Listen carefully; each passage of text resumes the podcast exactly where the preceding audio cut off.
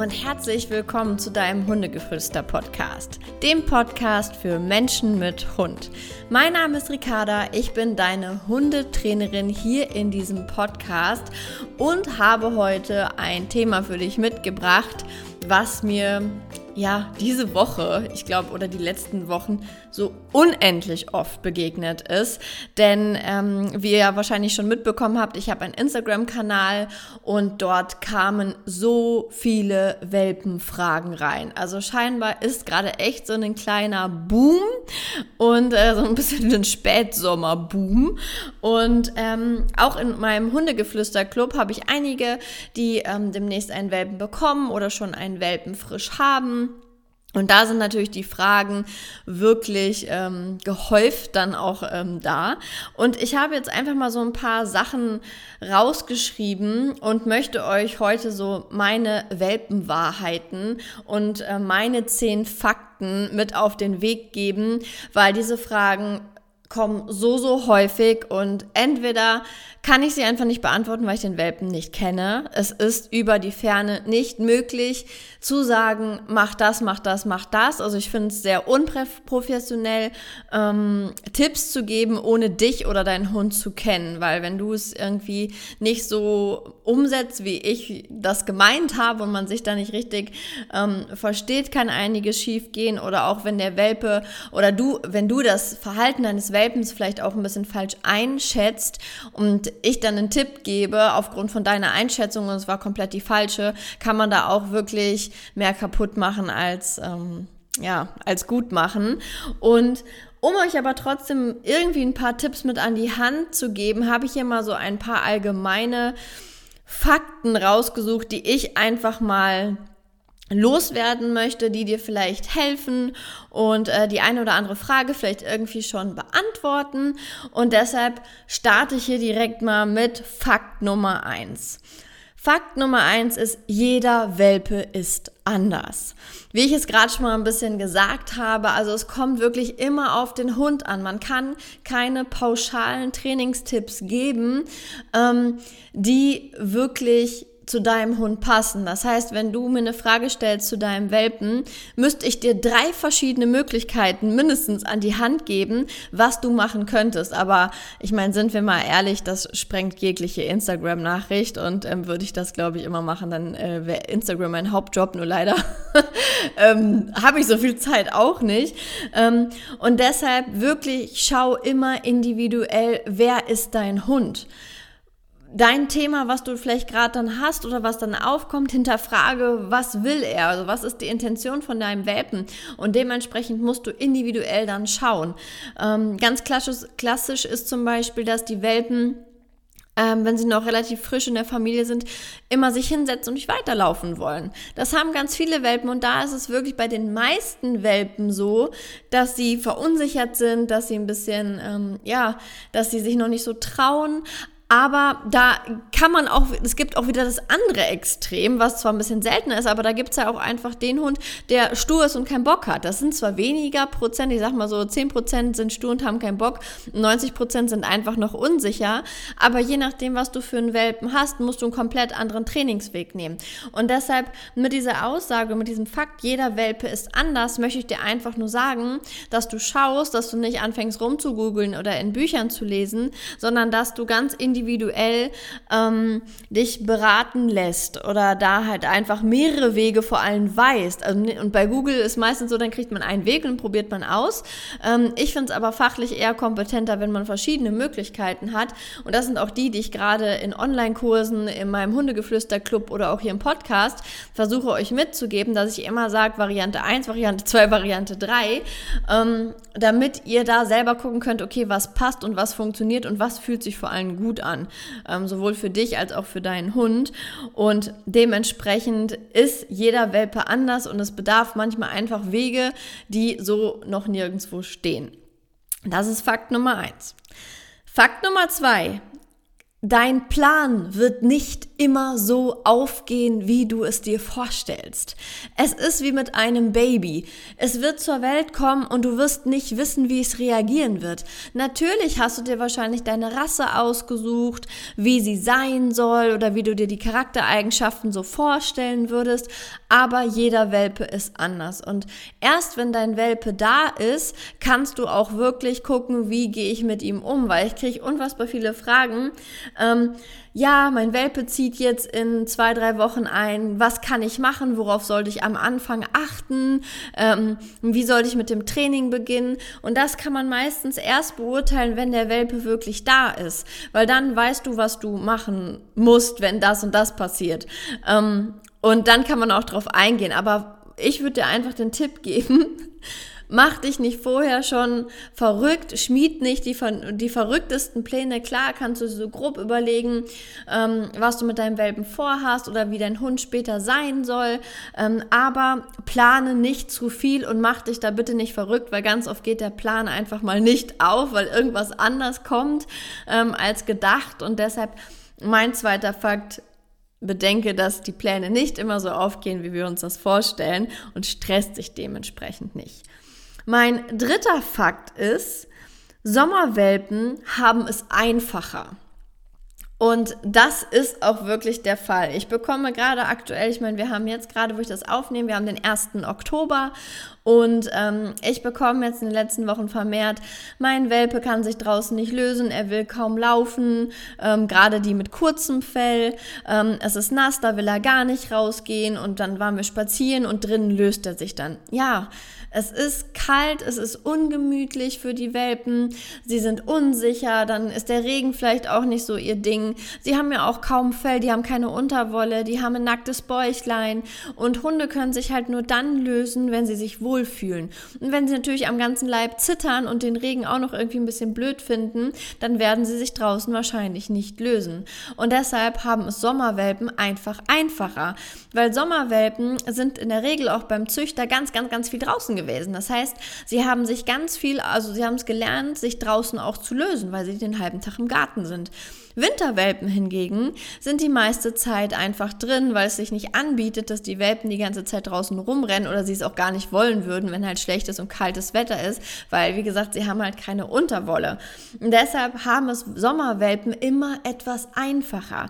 Das heißt, stell dich darauf ein, dass diese Stubenrein werden vielleicht eine längere Prozedur wird und es einfach ein bisschen aufwendiger ist, als wenn du einen Sommerwelpen hast, der dann nachts um zwei raus will und es sind immer noch gefühlte ähm, 25 20 Grad und alles ist trocken.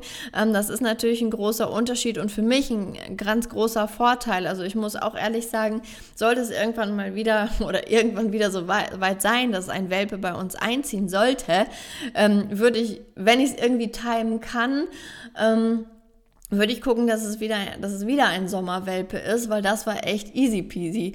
Ähm, denn ich finde nichts schlimmer als äh, bei Minusgraden um drei Uhr nachts irgendwie draußen zu stehen und zu warten, bis der Hund sich löst. Und er löst sich dann nicht, weil es ihm zu kalt ist und dann muss ich nachts noch das Wohnzimmer putzen ähm, oder die ähm, äh, ja, die Pfütze wegmachen und deshalb bin ich absoluter Fan von Sommerwelpen und deshalb ist das auch einer meiner zehn Fakten. Der vierte Fakt Leinenführung ist komplett individuell anwendbar. Das heißt, ich kriege ganz häufig die Frage, wann starte ich mit der Leinenführung? Und hier sage ich euch einfach meine ganz persönliche Meinung. Meine ganz persönliche Meinung ist, dass mein Hund immer, wenn er am Halsband eingeschnallt ist, vernünftig an der Leine laufen soll. Wenn das Geschirr dran ist, kann er vorlaufen, kann er schnüffeln, kann er so ein bisschen machen, was er möchte. Da am Anfang die meisten Welpen eher unsicher sind und gar nicht laufen wollen, braucht ihr an Leinführung erstmal nicht zu denken. Und deshalb sage ich immer, nimm doch die ersten Wochen einfach ein Geschirr, schnall da an und leg da einfach noch nicht so den krassen Wert drauf. So, und sobald aber dein Welpe anfängt, an der Leine zu ziehen, weil er zu dem einen Busch will oder weil er zu einem Hund will, also dass er wirklich ja ein extremes Eigenleben entwickelt und äh, meint, dich hinterherziehen zu müssen. Spätestens dann solltest du mit der Laienführung beginnen. Ähm, aber davor würde ich mir da einfach noch nicht so den Stress machen, sondern einfach mich freuen, wenn der Welpe überhaupt läuft und ähm, irgendwie ein bisschen mutiger durch die Weltgeschichte geht. Deshalb Leinenführung erstmal an Akta legen. Ich glaube, bis ich meine Laienführungstechnik, die ich jetzt letztendlich auch weitergebe und lehre, herausgefunden habe, war eigentlich schon 16 Monate alt. Ich kann mich auch ehrlich gesagt nicht mehr erinnern, wie wir vorher an der Leine gelaufen sind. Ich weiß es nicht mehr. Ich weiß es absolut gar nicht mehr. Ähm, aber wie ihr ja auch in meinen Insta-Stories seht, ähm, Ike läuft mega gut an der Leine. Ich kann mich gar nicht beschweren. Ich rede nicht mit ihm. Es gibt kein Kommando an der Leine. Er läuft einfach, weil es selbstverständlich ist, an der Leine vernünftig und entspannt. Und ja, wir haben erst sehr spät angefangen. Sage ich nicht, dass du das tun solltest. Also ich sage mal, spätestens mit einem halben Jahr sollte man schon damit anfangen. Ähm, aber davor beobachte es. Es ist auch wieder, wie ich gesagt habe, jeder Hund ist anders, jeder Welpe ist anders. Es ist sehr individuell. Ähm, genau. Fakt 5. Dinge, die du nicht willst, darfst du klar verbieten. Also ich höre manchmal Stories, was die Hunde da irgendwie für einen Scheiß machen, auf gut Deutsch gesagt. In die Waden beißen ähm, und richtig krass aufdrehen, die Bude zusammenkläffen. Das darfst du auch ganz klar sagen. Oder gerade das Beißen mit der Beißhemmung ist so, so, so häufig ein Thema. Und wenn mir was wehtut, dann sage ich doch nicht nur Aua und verlass den Raum, sondern wenn hier einer den, also überspitzt gesagt, bitte nicht so umsetzen, verletzen, aber wenn hier einer den Raum verlässt, wenn er mich gebissen hat, dann ist das der Welpe und nicht ich. Weil im Endeffekt, wenn ihr dann rausgeht, sagt ihr dem Welpen, ja, okay, ich habe verstanden, ich ziehe mich zurück. Das ist doch bescheuert. Also mal wirklich, das ist wirklich nicht so, nicht so klug. Ähm, dementsprechend, wenn du etwas nicht willst, musst du deinen Welpen nicht in Watte packen. Wir drehen den nicht auf den Rücken, wir machen keinen Schnauzgriff und wir beißen ihm auch nicht ins Ohr. Aber du darfst auch mal wirklich ein lautes Nein brüllen oder irgendeinen Schrei von dir geben. Du darfst auch mal mit der flachen Hand auf den Boden hauen, dass der, dein Welpe wirklich mal merkt, dass, es wüt, dass du wütend bist. Und wenn er dann das lustig findet, dann musst du dir was einfallen lassen, dass er das nicht mehr lustig findet. Das ist wie mit so einem Kind. Also ich würde niemals ein Kind irgendwie schlagen oder auch einen Hund niemals schlagen. Aber ist es denn eine Strafe, wenn du gehst? Ich glaube nicht, weil wenn du wieder reinkommst, geht das Ganze nämlich weiter. Also guck da wirklich, wie kannst du deinen Welpen korrigieren, ähm, dass quasi er versteht, dass du das nicht willst und das darfst du tun. Definitiv. Und das ist auch keine Phase, die irgendwann vorbeigeht und aufhört. Das höre ich ganz häufig. Das ist nicht so. Also natürlich diese, dieses ähm, Geknabbere oder an Fingerspielen und so, ähm, das lässt irgendwann ein bisschen nach. Ähm, aber dennoch die Art und Weise, wie dein Hund mit dir umgeht, das bleibt. Das bleibt definitiv so und das ist für mich komplett respektlos. Dementsprechend darfst du Dinge, die du nicht willst, definitiv ganz klar verbieten und das angemessen auf deinen Welpen. Da sind wir auch wieder beim Individuellen. Bei dem einen reicht wirklich ein lautes, tiefes Nein, bei dem anderen musst du mit der flachen Hand auf den Boden hauen, dass es ein bisschen knallt oder in die Hand klatschen oder auf den Boden treten oder ihn einfach mal wegschubsen, den Welpen. Also das ist wirklich total unterschiedlich. Ähm, Genau, das ist mein Fakt Nummer 5. Fakt Nummer 6. Auslastung benötigt dein Welpe nicht. Ich höre ganz oft, oh, ich muss meinen Welpen auslasten. Wie laste ich denn meinen Welpen aus? Gar nicht, bitteschön. Also Auslastung ist ja wirklich ein Hobby. Ähm, Mantrailing, Dummy-Training, Agility, Hoopers, das ist so ähm, Auslastung oder das sind halt so geistig fördernde Dinge. Daran müsst ihr erstmal gar nicht denken. Ich würde wirklich den Fokus gerade bei einem Welpen, also wenn ich von einem Welpen spreche, ist es maximal bis zur 20. Woche. Damit danach hört für mich das Welpensein auf. Ähm, je nach Hund auch schon mal ab der 16. Woche, das ist aber auch wieder sehr individuell. Und ähm, da in dieser Zeit würde ich wirklich meinen Fokus darauf legen, dass ihr kuschelt, dass ihr spielt ähm, und dass ihr einfach so Zeit verbringt und einfach die Welt gemeinsam ähm, erkundet und dann eher den Fokus zu Hause auf Ruhe legt und nicht auf Auslastung. Also was ich manchmal höre, was alles gemacht wird mit Schnüffelteppich und Leckerchen verstecken und, und, und. Ich weiß, am Anfang ist man total motiviert, aber ähm, die Auslastung findet eher so in der Junghundephase richtig statt, wo sie echt Energie für Zehen haben, die Hormone durchdrehen und wenn du jetzt schon so viel machst mit deinem Welpen, was willst du denn dann in der Junghundephase noch machen?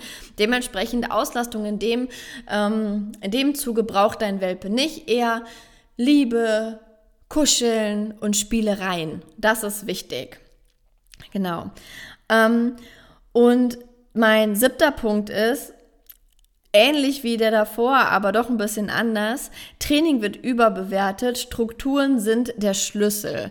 Also konzentriere dich bitte in den ersten Wochen nicht auf Sitz und Platz und Bleib oder Deckentraining oder so. Ähm, Finde ich total drüber, muss man gar nicht machen. Also ich bin erstmal froh, wenn der Welpe überhaupt so in der neuen Welt zurechtkommt. Und mit Strukturen meine ich dann eben, dass der Welpe lernt, nicht an die Zimmerpflanzen zu gehen. Vielleicht vor der Türe kurz zu warten, dass man ihm die Füßchen abputzt. Ähm, oder dass er sich generell anfassen lässt, die Füße abputzen, in die Ohren gucken lässt, vielleicht auch mal die Zähnchen. Oder man tut so, als würde man eine Zecke rausmachen, dass man den Hund kurz festhält, um diese Zecke rausmachen zu wollen. Einfach das so ein bisschen zu üben. Oder ein bisschen, je nachdem, was der Hund für ein Fell hat, ein bisschen die Fellpflege zu machen. Oder anzufangen, hm, wie das wäre, wenn man den Hund mal irgendwie die, die Füßchen abduschen müsste, weil, oder weil er sich halt irgendwo durch den, den Schlamm gelaufen ist oder so. Ähm, dass man da einfach Strukturen Strukturen und Rituale eher etabliert, die man wirklich im Alltag benötigt, als dass man jetzt Sitz und Platz und Bleib und Fuß und weiß ich nicht was ähm, trainiert, würde ich dann wirklich auf sowas setzen. Oder mit Strukturen meine ich halt auch einfach das Nein, wenn das Spiel zu grob wird. Oder dass, ähm, wenn du sagst, du willst nicht, dass dein Hund in die Küche geht, dass du auch wirklich ihm die Struktur gibst und sagst, ey, du gehst nicht in die Küche, ich will das in Zukunft nicht und wir fangen jetzt schon damit an. Oder im Badezimmer oder so. Ähm, bei offener Tür bitte. Also ich mache nicht die Tür hinter euch zu, lasst die Türe offen. Ähm, aber das finde ich dann wichtig und darauf würde ich mich die ersten zwei, drei Wochen komplett konzentrieren, bevor ich mit einem Sitz oder so anfange. Weil ja, es ist irgendwann praktisch, wenn der Hund es kann, aber muss es es für meinen Hund definitiv nicht. Ja. Ähm, Punkt 8, beziehungsweise Fakt 8. Zeit ist das wichtigste Tool. Das ist es definitiv. Also guck wirklich, dass du unfassbar viel Zeit mit deinem Welpen am Anfang verbringen kannst, damit er dich kennenlernen kann.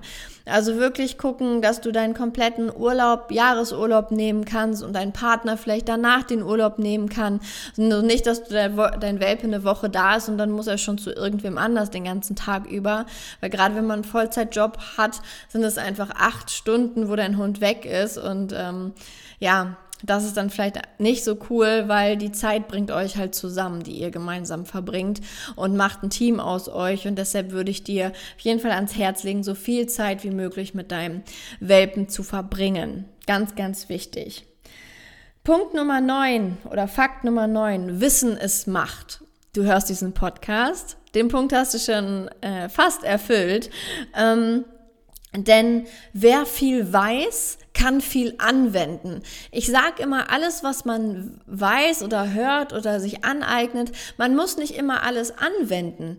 Aber wenn du dich jetzt schon intensiv mit, ähm, mit Hundethemen beschäftigst und vielleicht auch Seminare, Webinare oder dir Videos anguckst, die dich noch gar nicht so betreffen, wo du vielleicht gar nicht genau weißt oder denkst so, ja, warum soll ich mir jetzt eigentlich hier keine Ahnung, Giftköder-Webinar angucken. Ähm, ich weiß ja noch nicht mal, ob mein Hund irgendwie ein verfressener Hund wird und dass ich, ob ich das brauche. Aber der Fakt ist halt einfach, wenn du das Wissen hast, weil du dieses Webinar schon mal geguckt hast, dann kannst du sofort anwenden, das Gelernte, wenn dein Hund auch nur Anzeichen macht, dass er so einer werden könnte. Wenn du dir das Webinar erst anguckst, weil es dich fünfmal jetzt gestört hat in der, in der letzten Woche, dann hat sich vielleicht schon was etabliert, was viel schwieriger wieder rausgeht, als wenn du es von Anfang an hättest im Keim ersticken können. Ähm, und dementsprechend bin ich auch so ein Fan und hier nochmal ein so ein unfassbar großes Lob an alle meine Clubmitglieder, die noch keinen Hund haben und jeden Mittwochabend sich das Live-Webinar zu sämtlichen Hundethemen anschauen, nur um Wissen zu erlangen, was sie später auch an ihrem Welpen anwenden können. Das ist wirklich, also das ist mein, mein größtes Lob überhaupt, was ich hier aussprechen kann, weil ich finde das so gigantisch, wenn man einfach schon in sich investiert, in sein Wissen investiert, bevor der Hund überhaupt da ist, einfach um, um Probleme und Themen vorher ausmerzen zu können. Ich finde das wirklich überwältigend schön.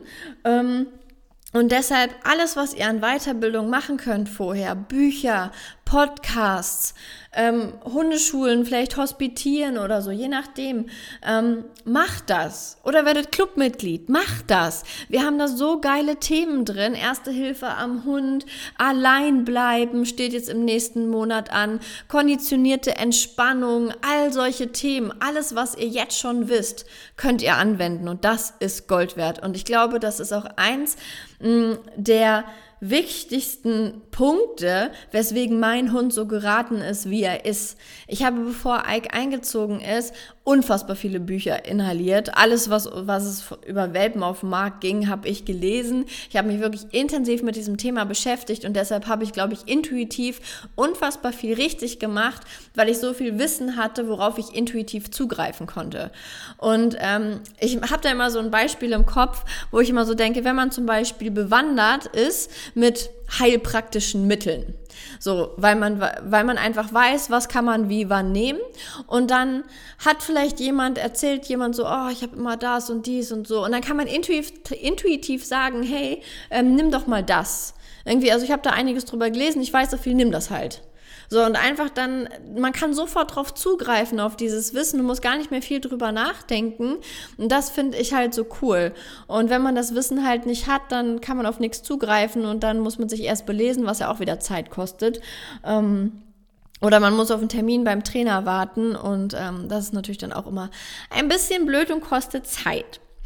Und nun der allerwichtigste Punkt, Punkt oder Fakt Nummer 10 ähm, hör auf dein Bauchgefühl. Also wirklich, ähm, egal was du tust, was du machst, ob es die Entscheidung ist, ähm, nach dem richtigen Züchter, nach dem richtigen Tierheim, nach dem richtigen Tierschutzverein, ähm, nach der richtigen, ich weiß nicht, ob ich es gerade schon gesagt habe, Hundeschule, ähm, also den passenden Trainer für dich, nach dem richtigen Futter, ähm, ja, einfach bei allem hör auf dein Bauchgefühl. Wenn du Techniken an die Hand bekommst, die du absolut blöd findest, dann lass es. Äh, wenn du dich damit nicht wohlfühlst, dann lass es absolut sein und mach das nicht mehr. Hör da bitte auf dein Bauchgefühl, damit du nicht in, in, in, in ja, Teufelskreise gerätst, wo du gar nicht rein wolltest oder dein Bauchgefühl dich von Anfang an da ähm, vorgewarnt hat. Und das ist für mich immer das Aller, Allerwichtigste. Und ähm, ja, das ist mir persönlich ja immer wichtig, dass man da immer mit sich selber auch verbunden bleibt und man ein bisschen die Außenwelt dann ausschaltet und einfach mal hört, was ist mit meinem Hund.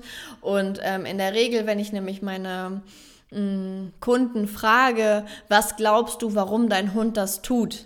In der Regel ist da schon immer die richtige Antwort mit bei oder es geht in die richtige Richtung. Natürlich kann man sich auch mal verschätzen, weil der Kopf sich zu sehr einschaltet, aber in der Regel wissen wir intuitiv schon, was mit unseren Hunden los ist und was deren Problem ist.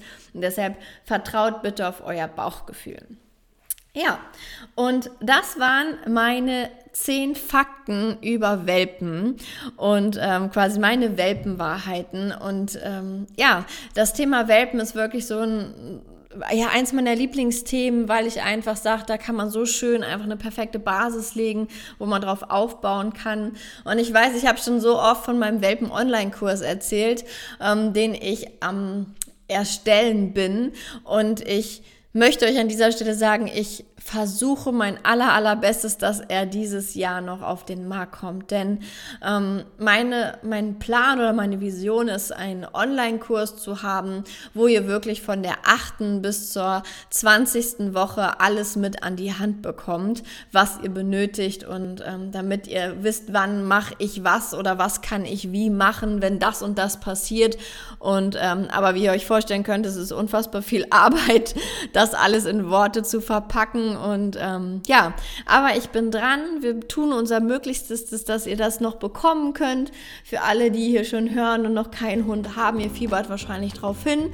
Ähm, ja, das war es auf jeden Fall von meiner Seite. Ich freue mich ähm, sehr, dass du heute wieder zugehört hast. Und ähm, wie immer sage ich dir, bleib der Buddha für deinen Hund und genieß die Zeit mit deinem Hund. Und bis zum nächsten Mal. Tschüss.